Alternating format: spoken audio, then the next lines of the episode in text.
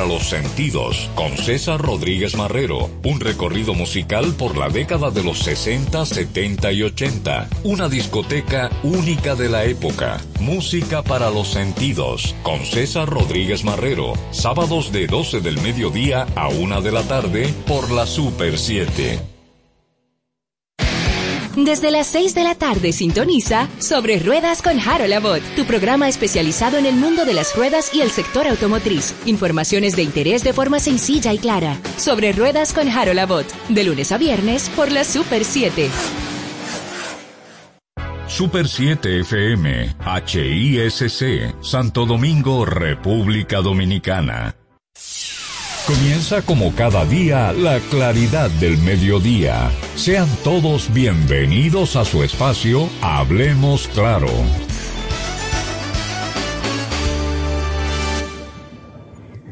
Bien, muy buenos días sean todos ustedes. Soy Carlos de Peñaneves. Bienvenidos una vez más a esta claridad del mediodía. Hablemos claro por la Super 7 107.7 FM. Hoy es martes 13 de abril martes, decían, martes 13, ni te cases ni te embarques. No sé hasta dónde todos esos fetiches o ideas sobre las fechas y calendarios sean reales y la gente más se ve afectada por lo que cree que por lo que realmente sucede. A quienes están en sus centros de trabajo y nos escuchan, muchísimas gracias a quienes están en sus hogares o haciendo teletrabajo. Muchas gracias y sobre todo que esta jornada les sea lo más leve posible. A quienes están en proceso de almuerzo, muy buen provecho.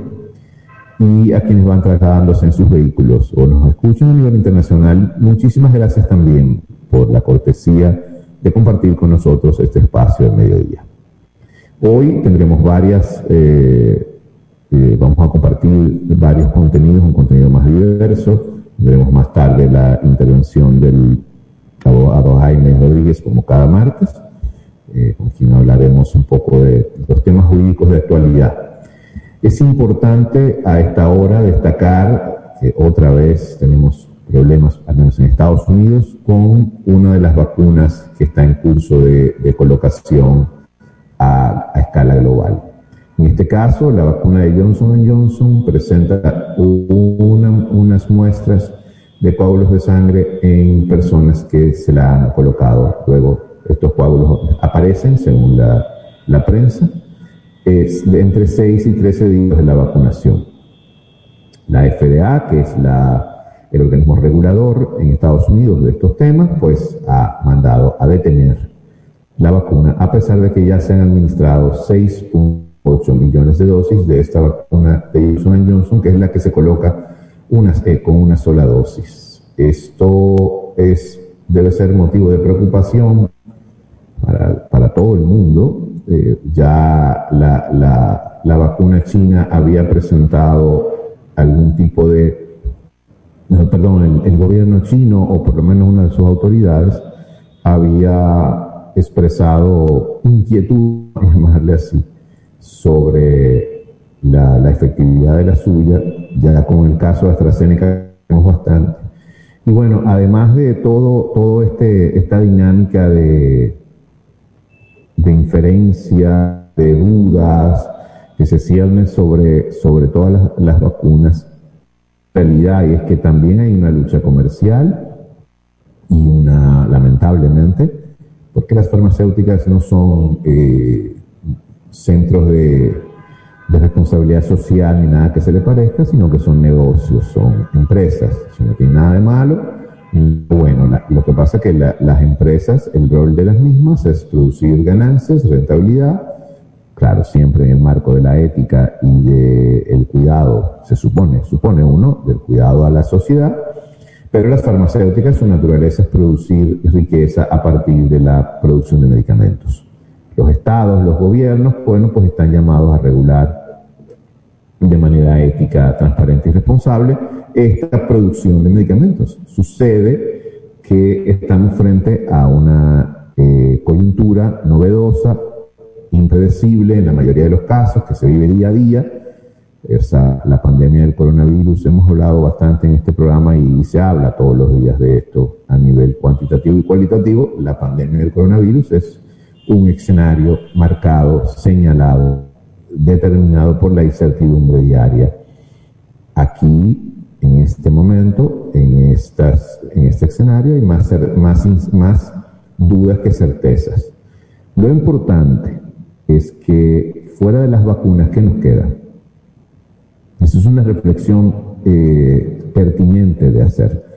Si no, si no tenemos las vacunas, si no nos vacunamos, si no, a, conversaba el sábado con una amiga que vive en, Estados Unidos, que tiene una, resistencia importante a este tema, de, como, como, un porcentaje de la población eh, relativamente representativo que tiene, sobre todo en Estados Unidos, donde se duda de muchas cosas eh, y, se y también, lamentablemente, mucha gente cree en fábulas. Bueno, pues ella sustentaba el argumento de que las vacunas todavía no estaban 100% eh, comprobadas, que las vacunas que eran eh, para, la, para la, ciudadanía, o sea, sobre todo la que se coloca en los niños, pues toman muchos años en, en desarrollarse. Todos esos argumentos son válidos. El punto clave, y era lo que yo le decía el sábado, ¿qué hacemos? ¿Cuál es la otra alternativa? La otra alternativa es no vacunarnos, que no llegue eh, ningún porcentaje de inmunidad y al final y al cabo terminamos siendo todos irresponsables.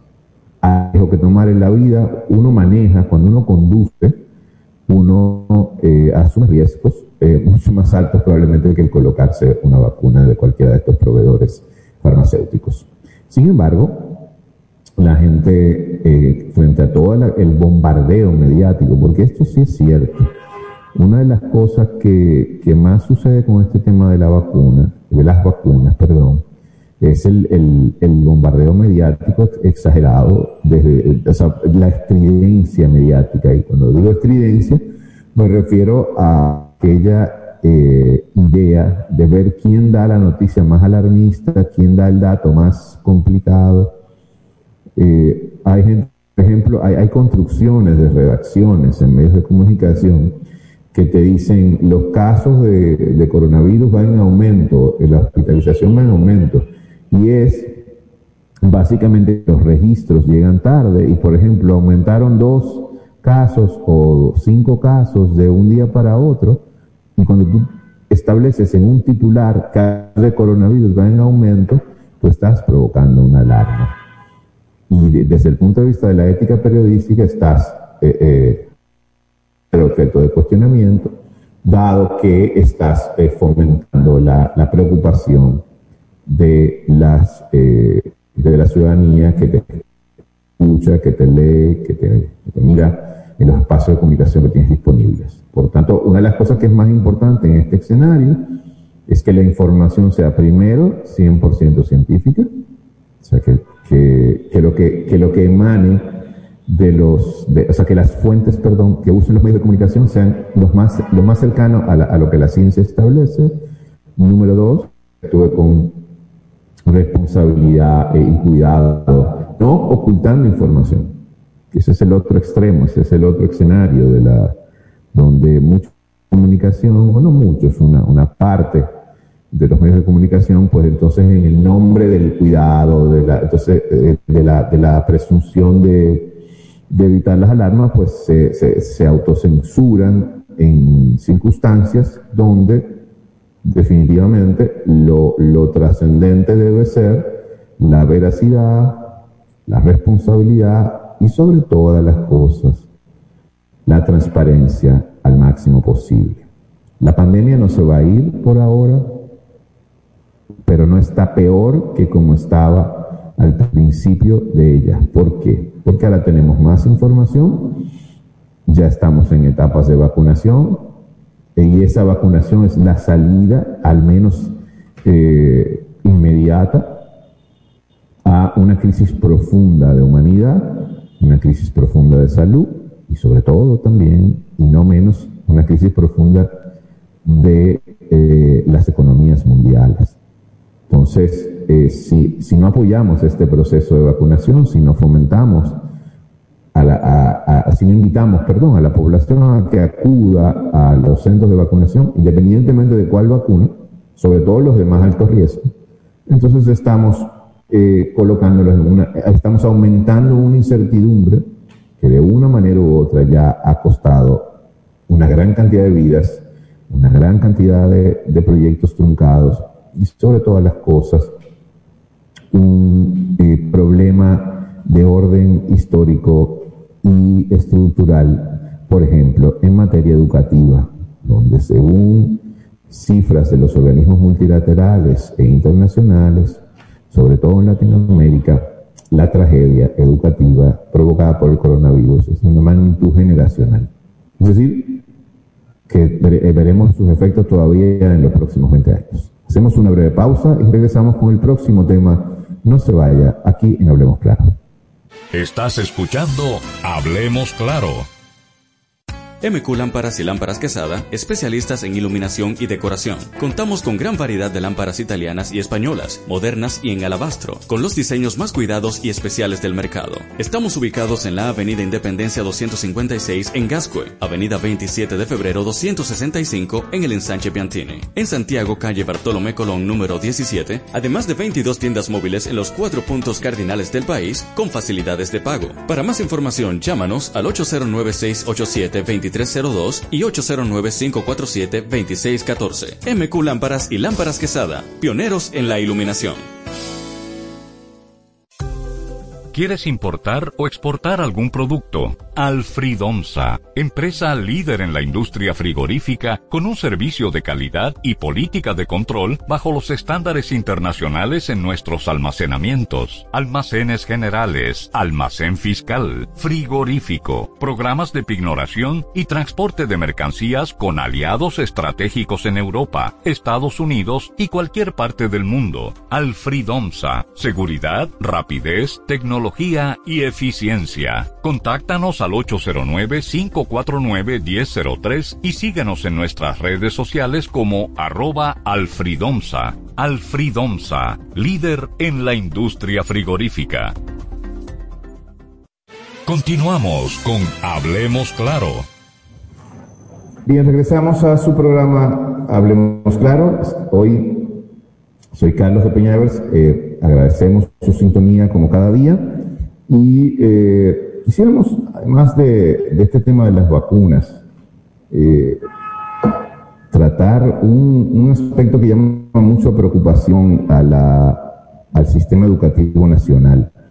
Y es este aspecto de, la, de una, una idea que tienen desde el Ministerio de Educación Superior de modificar la normativa 0915 de de la, de la formación docente. Esta normativa, para quienes no, no conocen, no trabajan este tema del, del área eh, educativa, pues lo que establece es una prueba de actitud académica para, lo, para quienes quieren ejercer la profesión de docente en la República Dominicana.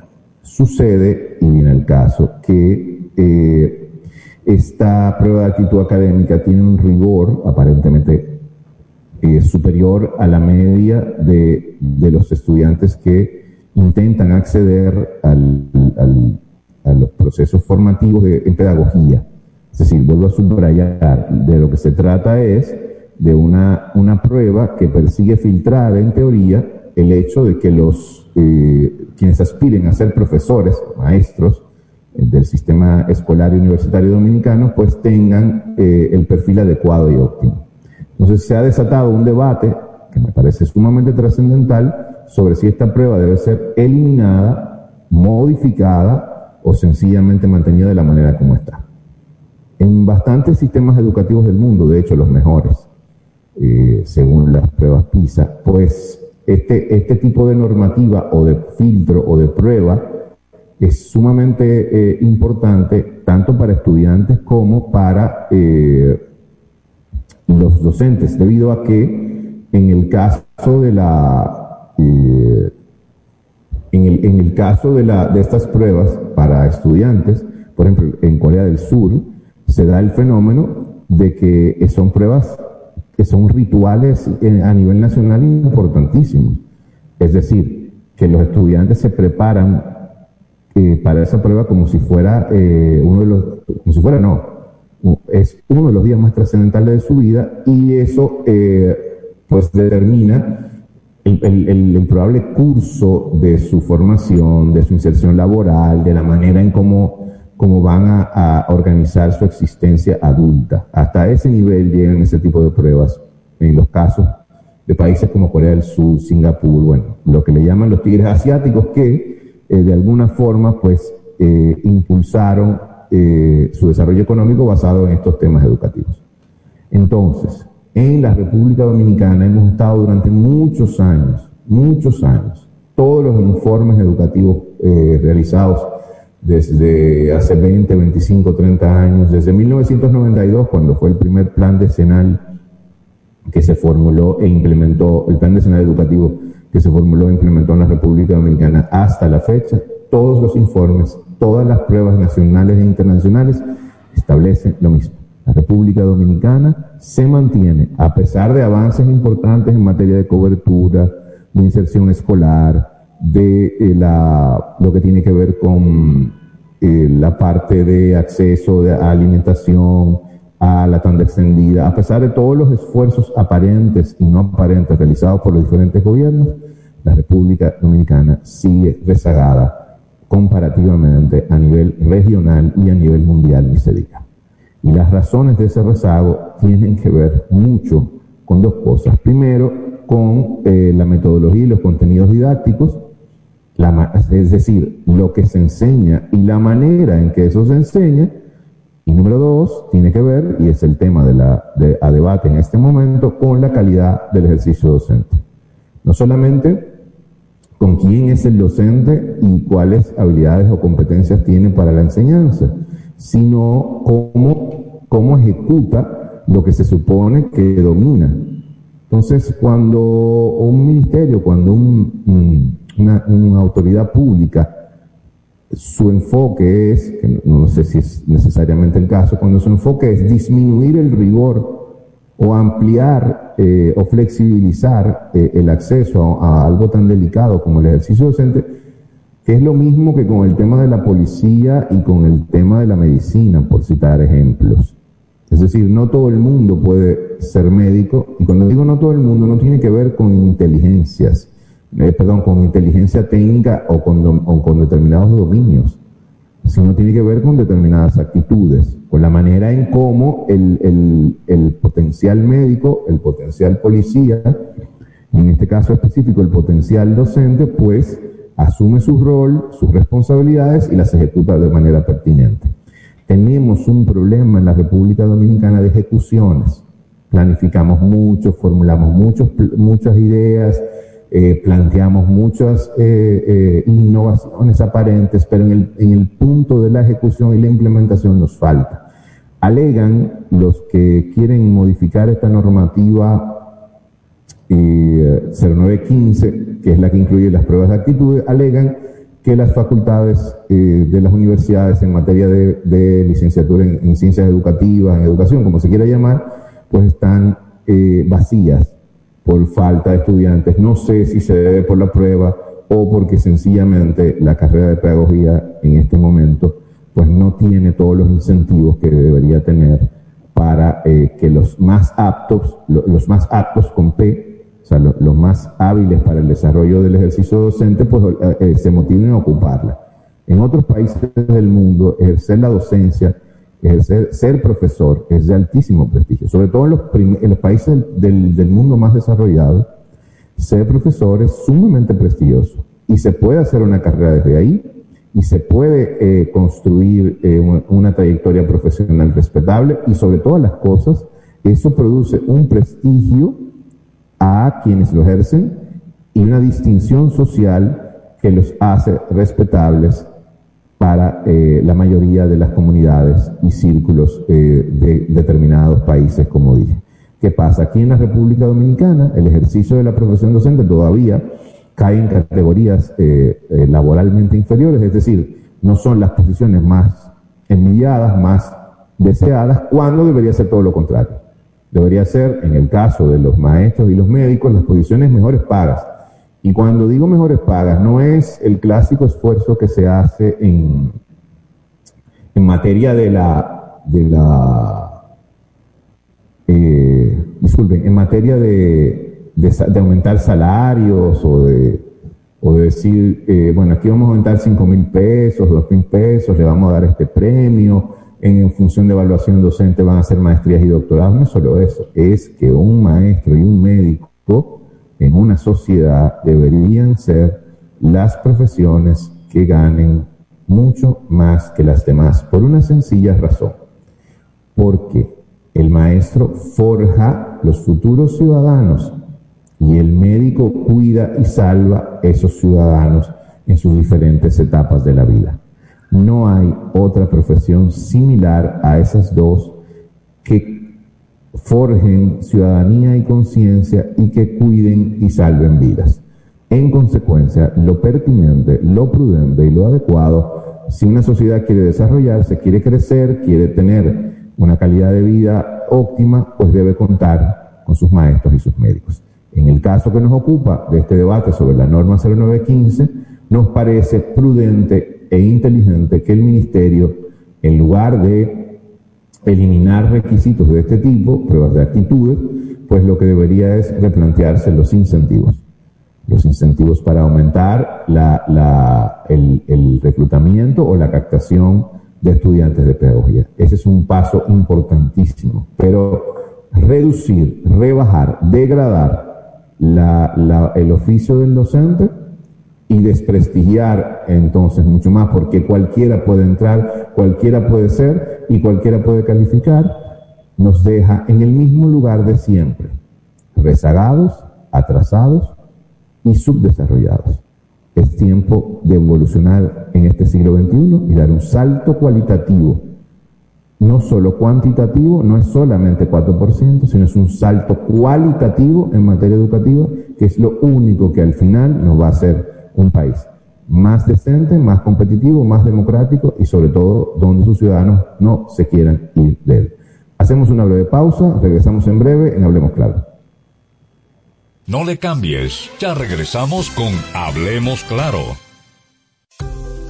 ¿Quieres importar o exportar algún producto? Alfridomsa, empresa líder en la industria frigorífica con un servicio de calidad y política de control bajo los estándares internacionales en nuestros almacenamientos, almacenes generales, almacén fiscal, frigorífico, programas de pignoración y transporte de mercancías con aliados estratégicos en Europa, Estados Unidos y cualquier parte del mundo. Alfridomsa, seguridad, rapidez, tecnología y eficiencia. Contáctanos al 809-549-1003 y síguenos en nuestras redes sociales como arroba alfridomsa. Alfridomsa, líder en la industria frigorífica. Nuestros mejores amigos merecen una despedida cariñosa y digna. Cementerio para Mascotas Parque del Prado en el kilómetro 3, carretera a Guerra. Información 809-598-3000. Para emergencias 809-923-1111. O acceda a www.parquedelprado.com.do. Estás escuchando Hablemos Claro Bien, regresamos a su programa Hablemos Claro. En breve, en un momento tendremos la intervención de, como cada martes, el abogado Jaime Rodríguez. Pero antes que eso, yo quisiera contribuir eh, a un debate en desarrollo, no sé si es debate la palabra exacta.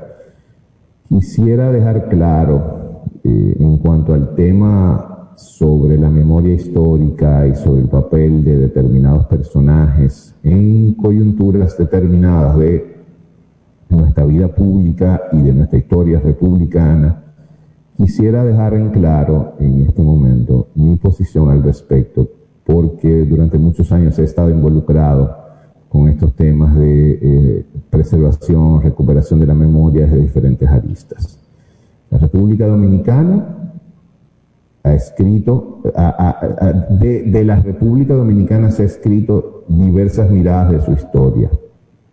Tenemos, hemos tenido y tenemos una gran calidad de historiadores con rigor. Si algo hemos tenido ha sido historiadores con rigor, a pesar de, y también hemos tenido historiadores eh, con vocación de distorsión o de manipulación eh, desde los sectores más conservadores. Pero eh, la historia dominicana es escrita y relatada por historiadores como el profesor Franklin Franco Pichardo, el Frank Moya Pons, y el propio Juan Bosch o Juan Isidro Jiménez Grullón, la, Roberto Casá, este tipo de, historiadores con eh, marcada responsabilidad eh, frente a, los hechos, los fenómenos y, la, documentación que los sustenta, pues eh, han sido la diferencia. Sin embargo, una cosa es contar la historia, relatarla, y otra cosa es que sus personajes y su entorno, pues sesguen, contaminen, distorsionen la documentación, la información, lamentablemente dependemos mucho en este país de la oralidad, somos muy dependientes del, del aspecto oral de la, de la historia y eso hace que pues en, en, determinadas ocasiones y circunstancias como ahora, pues nos veamos en la, la situación desagradable de tener, eh, de ver y observar disputas de personas vinculadas a determinados personajes históricos diciendo lo que yo lo que yo pienso, lo que yo vi, lo que yo escuché, lo que yo leí, es tal cosa. Digo todo esto porque hay un debate en la opinión pública en este momento en desarrollo por unas declaraciones de Rafael Fafa Taveras, quien no merece el más profundo de los respetos, en relación al papel del comandante Montes Arache, comandante constitucionalista, frente a los asesinos de las Mirabal, que se dice, o él, o dice eh, Fafa Taveras, que fue Montes Arache que los eh, sacó de la fortaleza Osama y los dejó en libertad. A eso responde los familiares o cercanos al comandante Montes Arache diciendo que eh, Fafa tenía, pues, hizo, denunció o eh, luego de, en un escenario de tortura donde fue preso, pues denunció a sus compañeros del 14 de Luego, estas personas acusan a Inver Barrera, que era en ese momento gobernador de Puerto Plata, el, extinto general Inver Barrera, pues de haber sido el que diera la orden final de asesinar a palos a por lo menos dos de las hermanas Mirabal. En resumen, cualquiera se cansa de escuchar todo este tipo de, circunstancias, todas esta, esta, estas implicaciones de, de, quienes están llamados a preservar legados, a cuidar, a cuidar eh, referentes.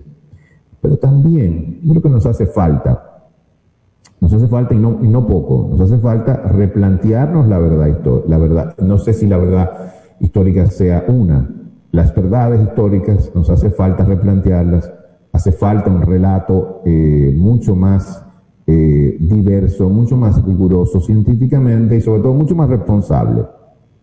Lo que pasa es que en este país eh, mucha gente le gusta el monopolio y el, y el absoluto de sus conveniencias. Es decir, a mí me conviene que mi héroe favorito esté documentado en la historia de tal manera porque me conviene para el presente porque eso me aumenta el prestigio familiar, personal, y porque eso me sirve de activo en una sociedad que valora mucho todavía, lamentablemente, ciertos apellidos y, quién tú eres o, de dónde vienes. Yo creo que una de las cosas que tenemos que superar en el tiempo y, ya lo más rápido posible es esa, esa, esa visión de la historia desde el punto de vista de los guetos familiares, de las, de las comunidades únicas e imprescindibles del país y entrar a la historia más popular, la historia más de la gente común y corriente, que es la que la hace realmente.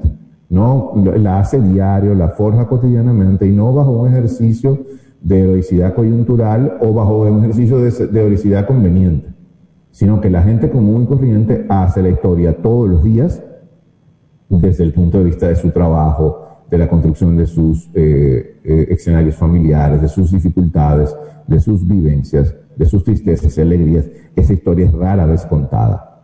Los grandes derrotados de la República Dominicana han sido sus mayorías que durante toda nuestra vida republicana no han podido disfrutar de nuestra producción de bienes, servicios e instituciones como deberían ser y como se merecen.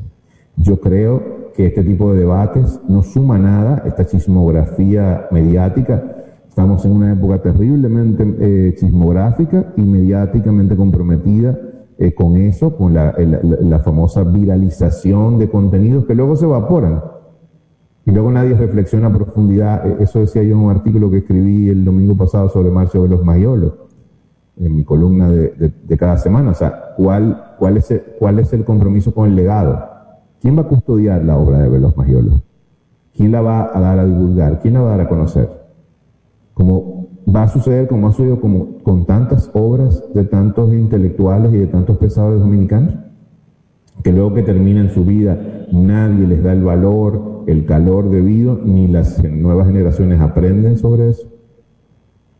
¿Cuándo vamos a tener instituciones públicas y privadas que realmente se consagren a eh, preservar sobre todo estos legados de la forma más sensata y certera posible, no para el lucro familiar, no para el prestigio social, sino para que las nuevas generaciones aprendan lo que, debe, lo que debe replicarse y lo que nunca más debe repetirse. Hacemos una breve pausa y regresamos eh, en breve ya, esperamos con la intervención de Jaime Rodríguez en este Hablemos Claro de hoy. Estás escuchando Hablemos Claro.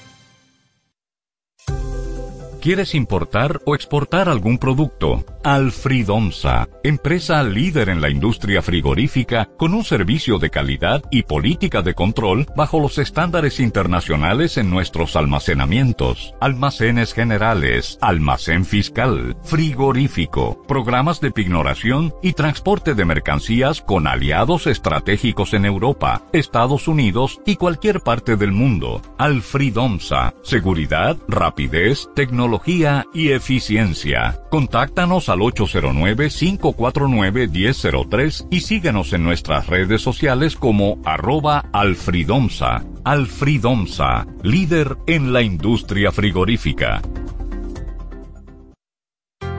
Nuestros mejores amigos merecen una despedida cariñosa y digna. Cementerio para Mascotas Parque del Prado en el kilómetro 3, carretera a Guerra. Información 809-598-3000. Para emergencias 809-923-1111. O acceda a www.parquedelprado.com.do. Continuamos con Hablemos Claro. Bien, regresamos a su programa de mediodía, hablemos claro. Ahora estamos ya conversando con Jaime Rodríguez, quien se encuentra en la línea telefónica con nosotros. Jaime, ¿cómo estás? Hola, bienvenido otra vez a tu programa. Hola, Carlos, ¿qué tal? Un placer.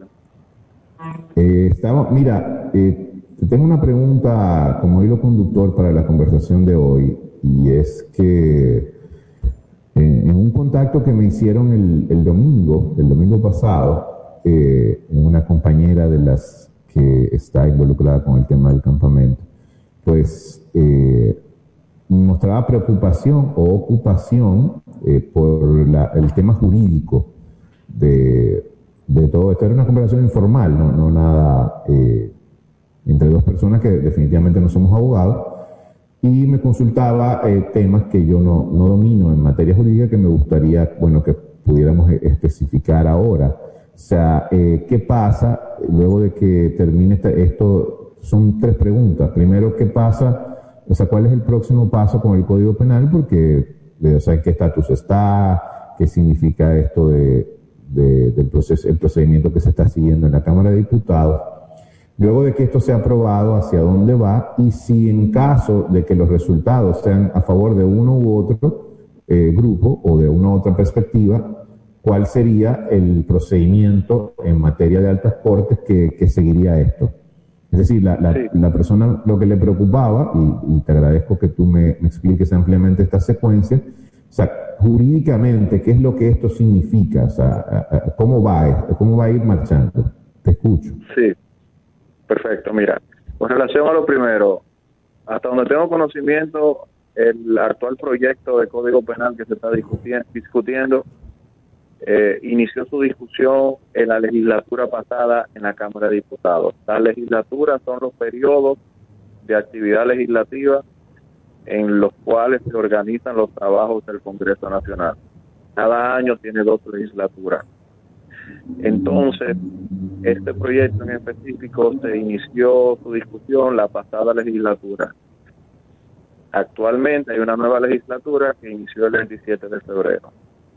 Sucede que la Constitución Dominicana establece que todo proyecto de ley debe ser conocido en un plazo máximo de dos legislaturas o de lo contrario se considera perimido, es decir, desechado.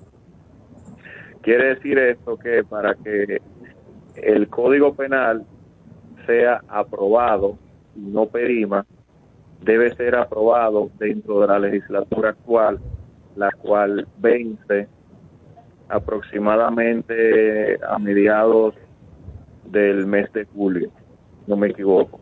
250 días a partir del 27 de febrero.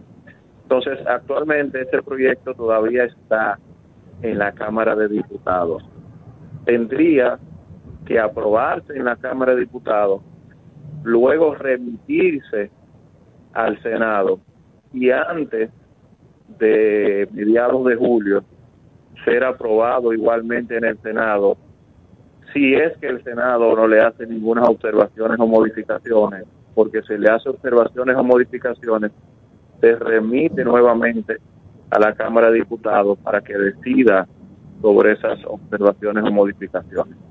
En caso de que pueda aprobarse dentro del tiempo que estoy comentando, eh, tendrá presidente de la República, en todo caso, la posibilidad de ejercer su poder de veto a través de la observación presidencial.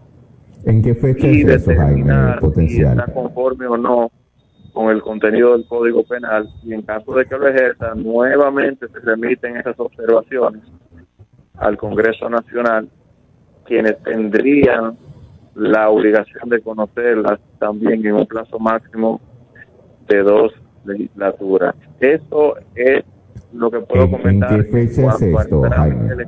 Jaime. Sí. Jaime, ¿en qué fecha el presidente puede vetar esto? El presidente tiene un poder de observación eh, no condicionado. Simplemente tiene que establecer las razones por las cuales está ejerciendo la observación y la naturaleza de la observación, si es parcial o si es total o si recae específicamente con relación a un articulado, proponiendo la supresión, la modificación o la adición de disposiciones. Pero, eh, ok, desde ese punto de vista, ese veto, ¿qué significa? O sea, que, si el presidente lo veta, que lo hizo, si no me equivoco, Danilo Medina y Leonel Fernández, entonces, ¿qué, es, lo que, ¿qué es lo que sigue? Eso es un mecanismo de contrapeso institucional entre los poderes del Estado. Eh, el poder de veto del presidente a través de la observación es un contrapeso frente al poder que tiene el poder legislativo de aprobar las legislaciones bajo las cuales se dirige la sociedad del Estado. Eh, y la función que tiene es esencialmente la de significar ese contrapeso. Es decir, que el presidente de la República, como representante del Poder Ejecutivo, pueda oponerse total o parcialmente al contenido de una ley que es aprobada y que para entonces pueda aprobarse esa ley en la forma en que inicialmente se concibió, deba entonces ratificarse mediante una mayoría ya agravada eh, a fin de que se pueda eh, insistir en la ley. De lo contrario, si tiene la posibilidad también de acoger la observación o simplemente desechar el proyecto.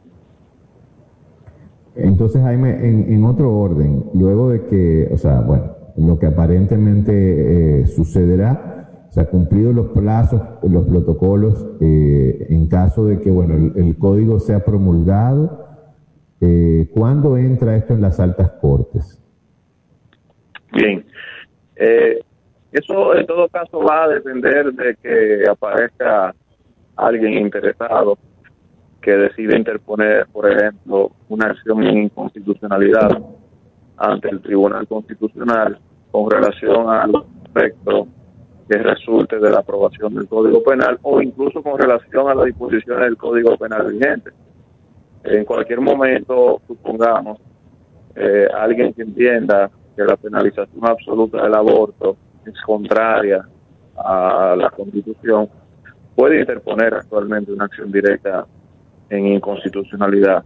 Esto lo que hará simplemente es desplazar el escenario del debate institucional y político de los órganos legitimados democráticamente, como son el Poder Legislativo, el Poder Ejecutivo, a un órgano jurisdiccional de carácter especializado como es el Tribunal Constitucional. En algunos países, esta es la vía que se ha tomado para decidir la cuestión específicamente del aborto, de la interrupción del embarazo. Fue el caso de Estados Unidos, con la famosa sentencia del caso Roe versus Wade. Y ha sido ¿Qué implica eso, perdón Jaime? ¿Qué implica, o sea, lo de Estados Unidos que decías? En Estados Unidos, la despenalización del aborto eh, bajo determinadas causales y además eh, el aborto libre sometido a un plazo fue la consecuencia de una decisión de la Corte Suprema de Estados Unidos. Y a partir de esa decisión de la Corte Suprema, pues evidentemente los estados eh, se vieron obligados a adoptar legislaciones internas que dieran cumplimiento a esa sentencia. Del famoso caso Roe Wade. En la Corte Constitucional de Colombia también pasó algo similar se declaró inconstitucional la penalización absoluta del aborto. Eh, no recuerdo si en este caso fue lo que surgió como consecuencia fue un sistema de causales o un sistema mixto, como se le llama, que es el sistema que combina causales con un plazo determinado para ejercer libremente la interrupción del embarazo. En fin, hay experiencias comparadas eh, en las cuales la decisión con relación a este tema tan controversial ha producido como consecuencia de una decisión de los máximos órganos jurisdiccionales.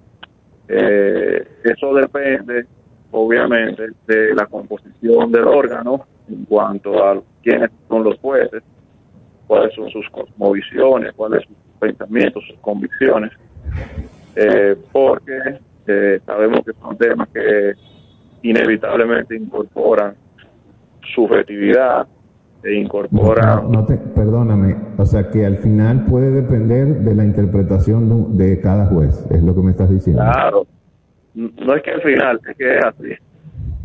O sea, al final es un tema bastante controversial y obviamente que, la decisión, si se lleva a un tribunal, va a depender de cuál es la, la convicción que tenga cada juez sobre el tema. es imposible este tipo de cuestiones sustentarla únicamente sobre la base de argumentaciones de tipo jurídico, pretendiendo que sean neutrales u objetivas, porque es un tema que está atravesado por posiciones filosóficas y éticas. Entonces, lo que sí puede haber una mejor o peor argumentación pero de que la decisión se refleja un componente subjetivo, eso es, inevitable. Jaime, eh, disculpa, vamos a hacer una, una última pausa y quiero, eh, antes ya de, de, concluir, o sea, cuando volvamos a hacer, eh, que me respondas esta pregunta, la, la, si el Tribunal Constitucional o cualquier otra alta corte eh, emite algún, o sea, si se, se, somete al recurso que dices y emite algún tipo de posición al respecto de esto, ¿es definitiva que se hace? Bueno, eso quisiera, por favor, que me respondieras. Volvemos enseguida, luego de esta última pausa, con el licenciado doctor, el doctor o licenciado, no importa, el abogado Jaime Rodríguez. Jaime Rodríguez, Volvemos en breve. No le cambies, ya regresamos con Hablemos Claro.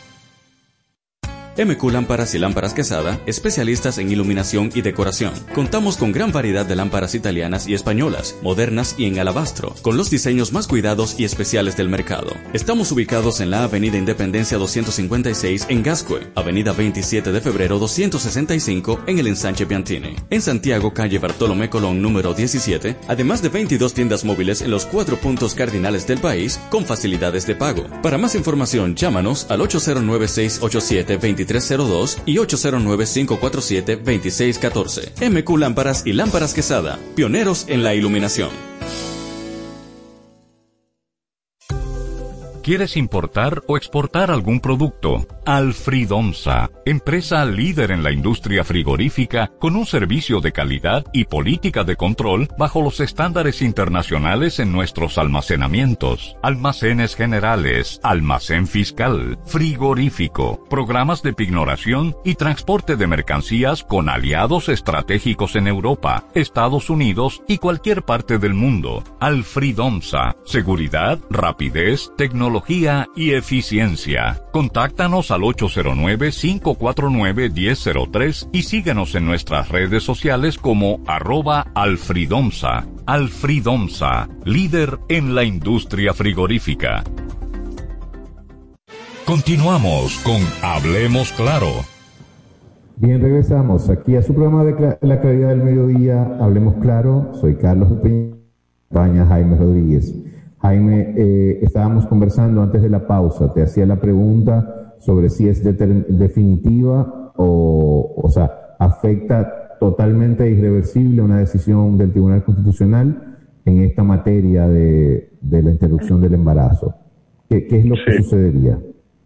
Mira, la Constitución establece que los precedentes del Tribunal Constitucional, es decir, los criterios decisorios que se consignan en la sentencia son vinculantes a todos los poderes públicos. Eso no quiere decir, sin embargo, que con el transcurso del tiempo el Tribunal Constitucional no pueda revisar precedentes que haya eh, establecido de manera previa. Debe en estos casos, sí, justificar por qué se apartaría de este precedente.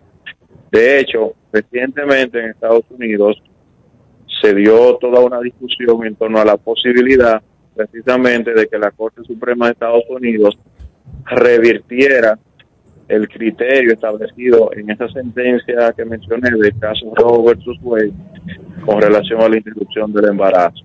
Al final no se produjo. Por eso eh, te comentaba que llevar estos temas al Tribunal Constitucional tiene de por sí la, la cuestión de que depende mucho de cuál es la composición vigente del Tribunal Constitucional con relación a las visiones que tienen sus jueces sobre estos determinados temas. Si los jueces tienen una visión más conservadora, pues evidentemente va a haber más, mayor probabilidad de que la sentencia que dicten sea, por ejemplo, ratificando la conformidad con la Constitución de la penalización absoluta del aborto.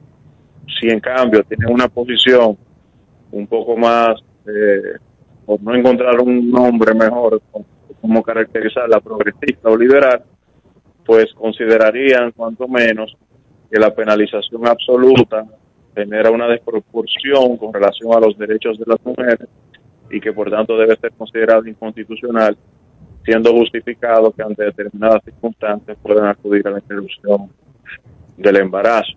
Pero en todo caso, repito, una, eh, cosa adicional. Eso no supone que posteriormente el criterio no pudiese variar. Jaime, eh, algo adicional. Eh, o sea, ¿tú crees que la actual configuración del Tribunal Constitucional se inclinaría hacia dónde en este caso? yo tendría que repasar los miembros que están en el Tribunal Constitucional ahora mismo no no tal vez me estaría ¿Cuántos miembros, ¿cuántos miembros son? Y alguna, pero todos sabemos que que la República Dominicana sus, sus instancias institucionales eh, tienen bastante de conservadurismo Eh, y es muy propio ¿Cuántos miembros son, Jaime? Tradicional dominicano. Y la influencia que tienen, obviamente, los sectores religiosos.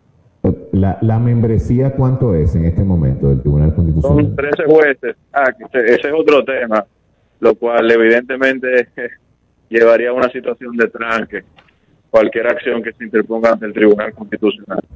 El Tribunal Constitucional está compuesto por 13 jueces y la cantidad mínima de jueces a favor para tomar una decisión es de 9. Es decir, que aparte de que de por sí me parece eh, difícil que la mayoría de los jueces tengan un criterio abierto o liberal con relación a este tema, juntar nueve jueces en ese mismo sentido eh, es bastante dificultoso. De hecho, muchas de las acciones directas en inconstitucionalidad que tardan bastante tiempo en decidirse eh, es por esta razón, es por la, la, mayoría tan agravada que se requiere según la Constitución y la ley orgánica del Tribunal Constitucional para tomar una decisión, que fue una medida que se adoptó procurando que, como las decisiones del Tribunal Constitucional son de tanta importancia o trascendencia, fueran el resultado del mayor consenso posible, pero sencillamente hay casos en los cuales este, consenso, este consenso es bastante difícil, por no decir imposible. Exacto, o sea que es una Como en Estados Unidos, por ejemplo, en donde son nueve jueces y cinco eh, pueden tomar una decisión eh, y esa, y, esa decisión imponente a los otros cuatro, como por ejemplo sucedió con el tema del matrimonio entre personas del mismo sexo. O sea que, que es una mayoría compleja la, en, el caso dominicano. Claro, una mayoría súper agravada, nueve de tres. O sea, necesita una cantidad es difícil que una acción directa que se interponga ante el Tribunal Constitucional sobre este tema en el mejor de los casos, sea decidida en un tiempo razonable, porque es un tema que es bastante controversial y obviamente generará dificultades para poder arribar a cualquier consenso. Sí, lo que, lo que veo, Jaime, en conclusión, que tenemos que despedirnos ya, es que esto va a quedar atrapado, me corriges por favor finalmente, esto va a que, toda esta lógica del Código Penal y de las causales va a quedar atrapado en una telaraña jurídica que probablemente no termine por salir eh, en el corto plazo. ¿Me corriges? Eh, yo estoy totalmente de acuerdo. O sea, a mí no me parece que esto sea una cuestión sobre la cual habrá una decisión rápida, a menos obviamente que no se le coloque el turbo de la voluntad política detrás. Pero eh, tanto el escenario jurisdiccional como el escenario legislativo eh, son bastante complejos. Jaime, muchísimas gracias. Eh, espero encontrarnos el próximo, la próxima semana en otra sección jurídica de Hablemos Claro. Muchísimas gracias a los radioescuchos por haber compartido con nosotros hoy. Quédese en la 107.7 FM y en unos minutos tendremos la cuestión radio como cada día. Buenas tardes, un placer y muy buen provecho a todos ustedes. Super 7 FM, HISC, Santo Domingo, República Dominicana. ¿Quieres importar o exportar algún producto? Alfridomsa, empresa líder en la industria frigorífica con un servicio de calidad y política de control bajo los estándares internacionales en nuestros almacenamientos, almacenes generales, almacén fiscal, frigorífico, programas de pignoración y transporte de mercancías con aliados estratégicos en Europa, Estados Unidos y cualquier parte del mundo. Alfridomsa, seguridad, rapidez, tecnología, y eficiencia. Contáctanos al 809-549-1003 y síguenos en nuestras redes sociales como arroba alfridomsa. Alfridomsa, líder en la industria frigorífica. Aquí la Super 7, solo información directa. Continúa en sintonía piden parar la vacunación con Johnson Johnson luego de presentar casos graves de coágulos. Y ahora las noticias del portal super7fm.com. Desde Washington, los Centros para el Control y Prevención de Enfermedades de Estados Unidos y la Administración de Drogas y Alimentos han recomendado la suspensión del uso de la vacuna contra la COVID-19 de Johnson Johnson tras haber registrado seis casos de un tipo de coágulo sanguíneo raro y grave. Por último, en Quito, el volcán Sangay, situado en la región amazónica de Ecuador, emitió en las últimas horas una gran cantidad de cenizas que han afectado a tres provincias, dos de ellas situadas en los Andes y una en la costa. Para ampliar los detalles de este boletín de noticias, visite nuestro portal super7fm.com. Suscríbete a nuestro canal de YouTube, arroba super7fm.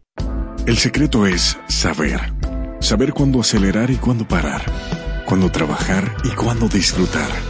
Saber cuándo insistir y cuándo detenerse. Saber que hay riesgos que no se corren. Casa Brugal te invita a respetar los límites. Ese es el verdadero secreto de la libertad. Si decides tomar, hazlo con responsabilidad. Son 120, sí, ese es. ¿Y tú? ¿Estás viendo a cuántos grados hay que poner el horno? No, amiga, que al activar un plan Smart de Claro, recibo hasta 6 veces más internet por 3 años. O sea, que si contratas 20 gigas, en realidad son 120. Eso está buenísimo. Recibe hasta 6 veces tu internet por 3 años al activar o aumentar tu plan Smart en pospago control. Adquiere el tuyo con el smartphone que tanto quieres y llévatelo en cómodas cuotas por hasta 18 meses. En Claro, estamos para ti. Banreservas presenta Glorias de la Dominicanidad en la Super 7. Marcio Veloz Magiolo nació en Santo Domingo en agosto de 1936. Hombre de ciencias, investigador, antropólogo, periodista cultural y catedrático. Un laborioso trabajador de la palabra, con devoción y sin descanso. Marcio Veloz Magiolo fue una figura fundamental de la historia y la cultura latinoamericana. Su obra narrativa y ensayística ha sido traducida al inglés, italiano, francés y alemán. Cada uno de sus escritos siempre será recordado como modelo de calidad literaria y pensamiento vertical, siempre al lado de las mejores causas de su país y del mundo. Banreservas, el Banco de los Dominicanos, presentó Glorias de la Dominicanidad en la Super 7. En Banreservas seguimos apoyando la voluntad de quienes se unen para crear progreso en sus comunidades. A través de Prospera Banreservas, llevamos 20 años impulsando a decenas de empresas que traen prosperidad a miles de familias, a la vez que sembramos un mejor futuro. Banreservas 80 años siendo el banco de todos los dominicanos. Una de las bandas más influyentes en la historia de la música, los Beatles. Cada domingo conoce y disfruta la trayectoria del cuarteto de Liverpool. Las historias sobre las versiones y covers en distintos idiomas y diferentes géneros de la banda más popular del siglo XX de 10 a 11 de la mañana. La Hora de Liverpool con Manuel Betances, Kim Sánchez y Guillermo González por la Super 7.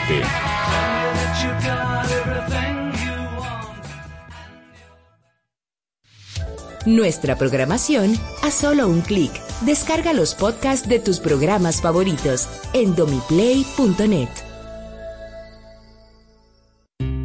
Parque del Prado, el primer y más completo camposanto de Santo Domingo Este, en el kilómetro 3 de la carretera a Guerra. Información 809-598-3000. Para emergencias 809-923-1111 o acceda a www.parquedelprado.com.do. La Super 7 se reinventa con espíritu innovador. Una evolución que responde a los nuevos tiempos, más dinámica e impactante, donde la calidad y la innovación serán parte del día a día. Donde las pasiones por el buen quehacer del periodismo nos llevan a ofrecer un valor añadido. Hoy más que nunca, innovadores modelos para satisfacer a una audiencia que puede acceder desde cualquier lugar y en todo momento. Vive la experiencia Super 7, adaptada a los nuevos tiempos. Super 7, información directa al servicio del país.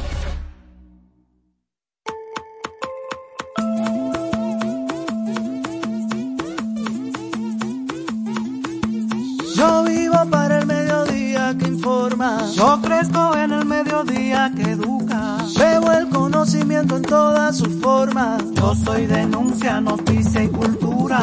Yo vivo en la calle que se apasiona. Soy sociedad que clama justicia. Creo en el ciudadano que se cuestiona. Cabeza y corazón me aclaran la vista. Yo soy del pueblo que tiene memoria. La libertad me la da la información. Todos los días se escribe una historia. Por eso al mediodía yo escucho la cuestión.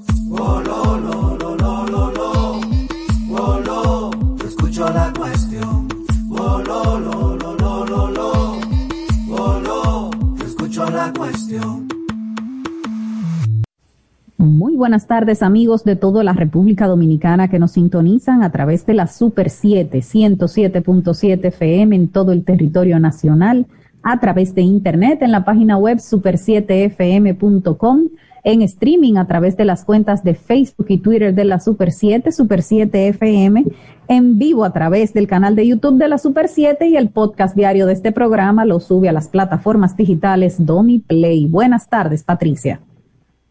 Hola, muy buenas tardes. Diana Lora, qué bueno que están ahí. Este martes 13 de abril es un día nublado, por lo menos aquí en el Distrito Nacional. Temperaturas frescas. Hoy mucha expectativa sobre el Senado de la República porque esta tarde anuncian las ternas para la Cámara de Cuentas y esa expectativa tiene que ver con muchos rumores que han corrido con respecto a una cierta resistencia a entrar en una nueva política que haga realmente el cambio. Hasta el mismo presidente de la República tuvo que decírselo a su propio partido este domingo, cuando le decían, señores, pero si el pueblo echó al PLD del poder porque quería cambio, nosotros tenemos que ser el cambio que la gente espera. Y todo eso tuvo que ser dicho porque hay quien quiere seguir con lo mismo, tener gente en la Cámara de Cuentas que les garantice la impunidad. Esta tarde vamos a ver cuál es el rumbo que va a tomar este país según las cabezas de la política que lo están dirigiendo. Sí, con el órgano llamado justamente a auditar y controlar a los demás estamentos del Estado, que para eso es que sirve la Cámara de Cuentas. Eh, pero además de ese tema, sigue, Patricia, el, el asunto de la reforma policial, la necesaria reforma policial, en vista de todo lo que ha sucedido, que no es nuevo, que viene pasando toda la vida en esa Policía Nacional, pero que hay situaciones que te desbordan que te desbordan el vaso, como ocurrió con la pareja de esposos de, de Villa Altagracia. Y se pierden vidas, se pierden claro, vidas. Y, y tal vez esta situación ha servido para que se, se, se sincericen algunos policías y digan cómo es que funciona la cosa ahí dentro. Y eso es lo que ha sucedido con una entrevista que ha presentado anoche la periodista Alicia Ortega en su programa El Informe. Un ex policía le ha contado a Alicia lo que mucha gente sabe, pero que no puede decir porque no tiene quizá la calidad para hacerlo. Este, este ex policía sí, porque él estaba adentro. Y ha sido interesante esa entrevista. Nosotras pensamos poner algunos cortes de esa pieza informativa en este programa hoy, porque como el gobierno montó una comisión para la reforma policial, nada más oportuno en este momento que un ex policía le cuente a ellos y al país, cómo son las cosas adentro de la policía. Hay revelaciones tremendas. Repito, mucha gente va a decir, ah, pero yo sabía eso. Eh, o me lo sospechaba, sí, pero esto tiene el valor de que está siendo dicho por una persona con toda la propiedad del mundo para decirlo. Así mismo, vamos a escuchar esas declaraciones. mira, hoy también hay reacciones de más sectores del ámbito educativo sobre la eliminación de la normativa que exige para entrar a la carrera docente eh, pasar una serie de pruebas y que ha levantado eh, tanta suspicacia en el mundo educativo, porque aquí siempre lo que se ha buscado es elevar la calidad de nuestros maestros para que tengamos precisamente una mejor educación.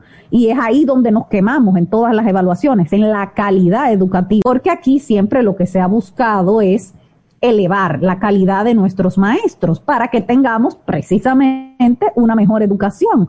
Y es ahí donde nos quemamos en todas las evaluaciones, en la, la calidad de nuestros maestros para que tengamos precisamente una mejor educación. Y es ahí donde nos quemamos en todas las evaluaciones, tengamos precisamente una mejor educación. Y es ahí donde nos quemamos en todas las evaluaciones, en la educación. Y es ahí donde nos quemamos en todas las evaluaciones, en todas las evaluaciones